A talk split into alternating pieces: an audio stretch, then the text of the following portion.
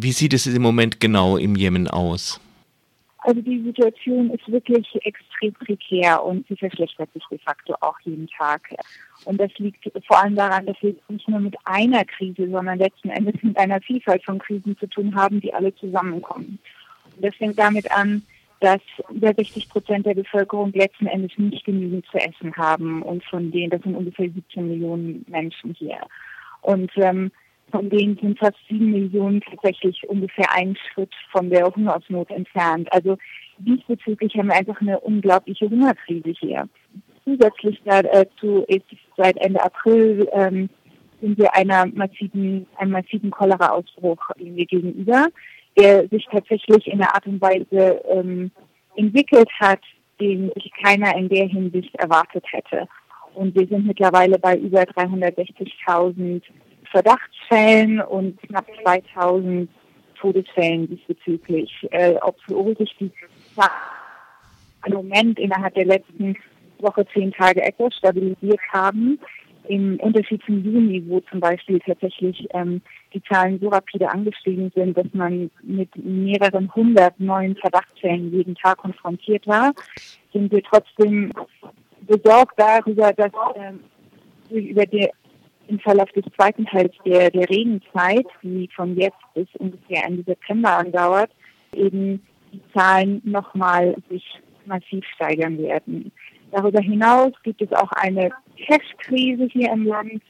Über eine Million Angestellte des öffentlichen Dienstes sind seit zehn Monaten nicht bezahlt worden. Das heißt, es sind ungefähr sieben Millionen Menschen, die von diesen, äh, von diesen Gehältern abhängig sind, die tatsächlich nicht genügend Geld haben, um sich ausreichend versorgen zu können.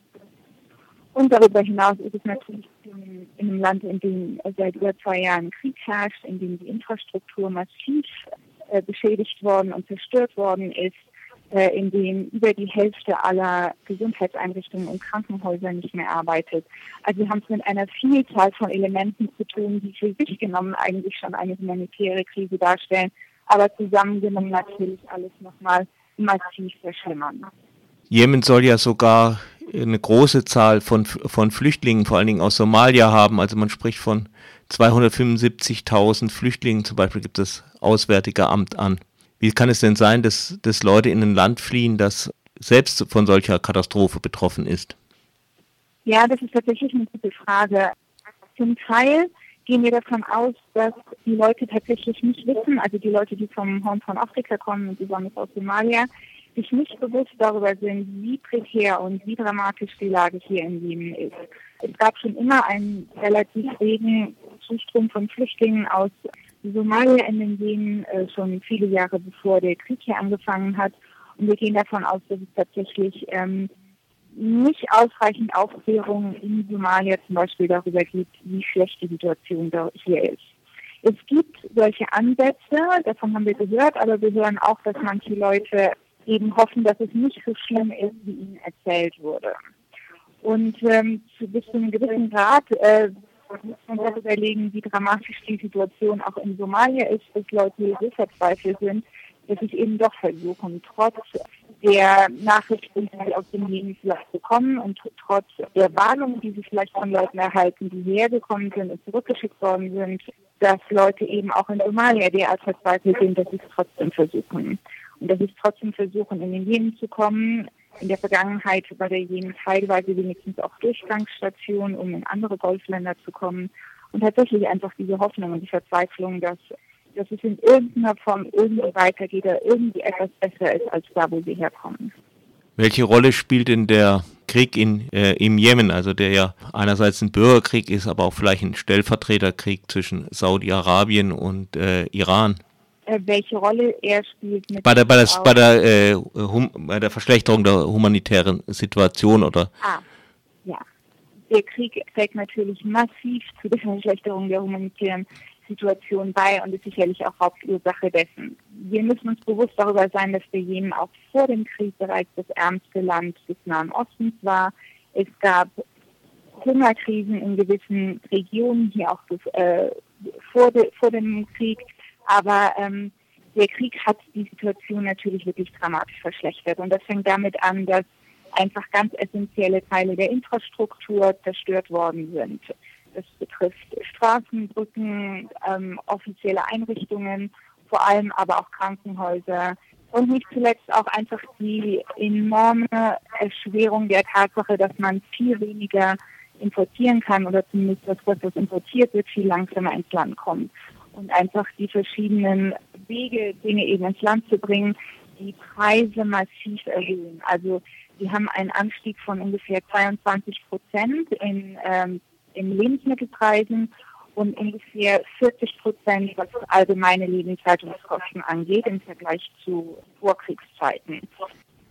Darüber hinaus ist einfach auch die, die Bewegungsfreiheit innerhalb des Landes massiv eingeschränkt. Ähm, es gibt Leute, die tatsächlich nach wie vor im Kriegsgebiet leben, vor allem in Thais, die zum Teil ähm, die Stadt auch nicht verlassen können, die täglich den Kämpfen ausgesetzt sind. Und es gibt eine unglaublich hohe Anzahl, es gibt knapp drei Millionen ähm, interne Flüchtlinge, also Teile der, der Bevölkerung, die eben aus ihren angestammten Gebieten fliehen mussten, ob der Kämpfe und ob des Krieges und die jetzt in Lagern in anderen Teilen des Landes leben, wirklich unter extrem prekären Bedingungen, ähm, ohne Zugang zu ähm, sanitären Anlagen, ähm, ohne tatsächlich festes Dach über dem Kopf, sondern in, in buchstäblich in Zelten mit festgestampftem Boden. Gerade jetzt in der Regenzeit auch eine extrem schwierige Lage, ähm, weil es tatsächlich in diese Zelte jeden Tag reinregnet und die Leute buchstäblich äh, im, im Regen sitzen. Ja? Ähm, also diesbezüglich hat natürlich der, der Krieg ähm, der, der humanitären Situation, die vorher schon nicht besonders gut war, beigetragen. Waffenlieferungen an Saudi-Arabien, unter anderem auch wieder von Deutschland, tragen ja das sicher nicht zur Entspannung der Situation bei.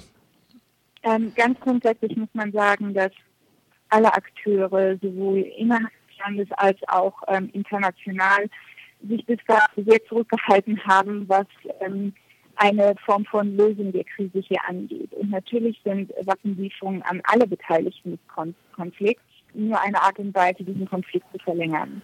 Und das ist einfach ein massives Problem, denn die einzige, wirklich die einzige Art und Weise, die humanitäre Krise in diesem Land auch nur halbwegs in den Griff zu bekommen und auch nur eine gewisse Form von Erleichterung für die Bevölkerung zu äh, erlangen in allen Teilen des Landes, ist tatsächlich ein Ende des Krieges und ein Waffenstillstand. Ähm, nicht zuletzt, um auch einfach humanitären Organisationen die Möglichkeit zu geben, tatsächlich die Leute zu erreichen und in gewisser Weise nicht nur dringend benötigte Nothilfe, sondern bis zu einem gewissen Grad auch Wiederaufbauhilfe und langfristigere Entwicklungsprojekte anzu, äh, anzufangen.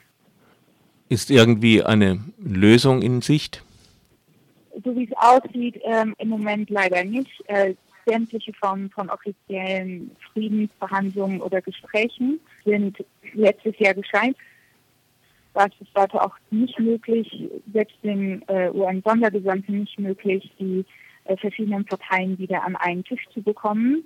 Ähm, deswegen ist einer unserer Hauptforderungen auch wirklich, dass alle internationalen Akteure, gerade westliche Länder, ihren Einfluss geltend machen auf die verschiedenen äh, Kriegsparteien, gerade auch ähm, ihre Verbündeten im Ausland, um dafür zu sorgen, dass wieder irgendeine Form von Kommunikation stattfindet und irgendeine Form von Friedensverhandlung, um zumindest wieder für einen Waffenstillstand näher zu kommen. Eine Sache, die vielleicht schon noch äh, genannt werden sollte, ist einfach die Tatsache, dass die humanitäre Intervention hier ganz dringend ausreichende ähm, finanzielle Unterstützung von den Geberländern braucht. Äh, der äh, humanitäre Responseplan von den UN für dieses Jahr für den Jemen ist mit 2,1 Milliarden Dollar angesetzt. Davon haben jeder Länder bis dato gerade mal 40 Prozent finanziert und diese 2,1 Millionen sind für 12 Millionen Menschen gedacht. Also das ist knapp über die Hälfte derer, die hier tatsächlich Hilfe brauchen. Und diese, diese 2,1 äh, Milliarden sind äh, angesetzt worden, als wir von der Cholera-Krise noch nicht wussten. Das heißt, im Moment, was humanitäre Organisationen wie Oxfam und auch viele andere tun, ist, dass sie tatsächlich Geld, das eigentlich für Dinge wie Food Security zum Beispiel gedacht waren, umleiten, um die Ausweitung der Cholera-Projekte finanzieren zu können. Das heißt, de facto brauchen wir einfach dringend mehr finanzielle Unterstützung, gerade von den Geberländern, um überhaupt auch im Ansatz adäquat auf die verschiedenen humanitären Krisen hier im Land antworten. Auch vor allen Dingen von den Ländern, in denen die Politik immer tönt, es sollten eigentlich Fluchtursachen bekämpft werden. Ja, ganz genau.